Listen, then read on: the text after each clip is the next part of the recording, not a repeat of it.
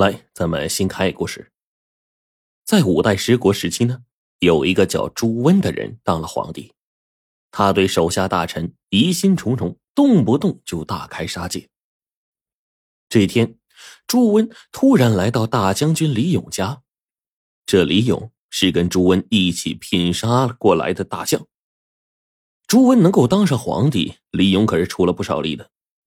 李勇一看皇上亲临，好不高兴，立刻带着全家恭迎。朱温在酒桌坐下，对着李勇说：“朕喜欢听书，你去叫个说书人，在一旁说书助兴。”李勇连忙去布置，请来了一个说书人。朱温呢，点了点头，对说书人说：“朕爱听热闹的戏文，你就给朕讲一个鱼肠剑吧。”鱼肠剑。说的是春秋时期，勇士专诸以一柄藏在鱼腹中的短剑，在酒席间将吴王僚刺死，助公子光登上吴王之位。看来这部书是说书人的拿手好戏，只讲的是声情并茂。朱温听的是连声叫好。正在这个时候，厨子端上了一盘鱼，来到了朱温的面前。还没放上桌呢，朱文脸色突然一变，一脚将面前的桌子蹬翻，厨子被桌子一撞，倒在地上，盛鱼的盘子也摔在了一旁。朱文身后的卫士饿狼般的扑上去，将厨子死死的按在地上。李勇见状大惊，急忙问道：“皇上，出了什么事？”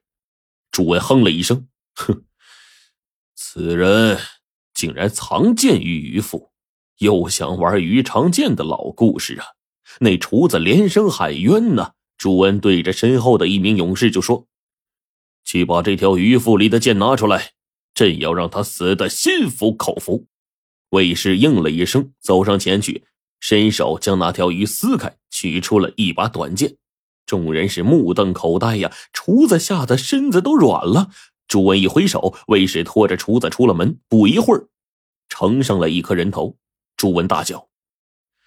李府里竟然有人效法公子光，莫非想抢朕的皇位？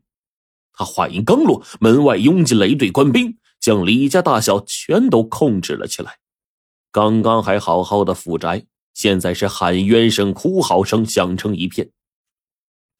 李勇铁青着脸，一言不发。他早就看了出来。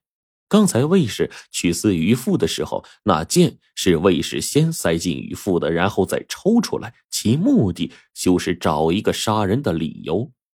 李府的人全都捆着拉到院子里。朱文扫视了一圈，目光落在了一名女子身上，命人把这名女子拉出来，冷笑了一声说：“ 除他之外，其余人全部斩首。”这名被拉出来的女子是李勇的小儿媳，名叫夏侯珠。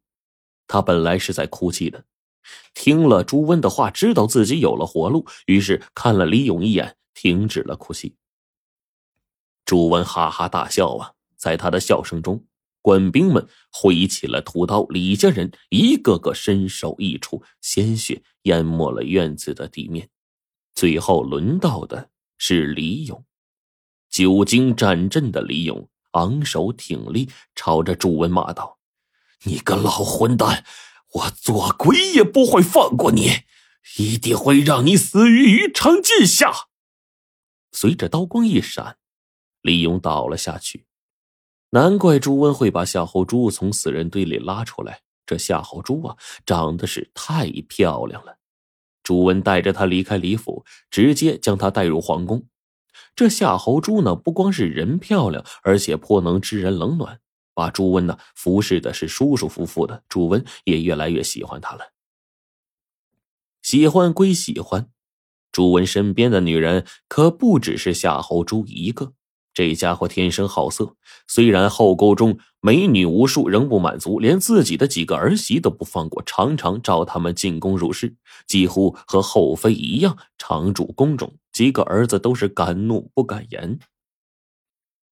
这些儿媳中，朱温最喜欢的就是二儿媳王氏。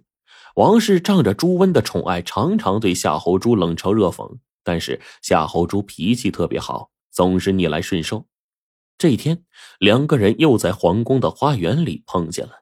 王氏用非常刻薄的话来挖苦夏侯珠，夏侯珠忍不住还了一记嘴。王氏大怒，一巴掌朝着夏侯珠扇过来。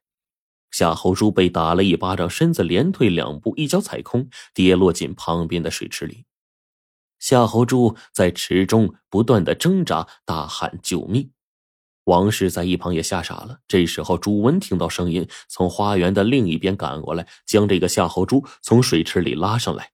他铁青着脸，怒斥王氏：“你们都是朕最喜爱之人，为何相互争斗？”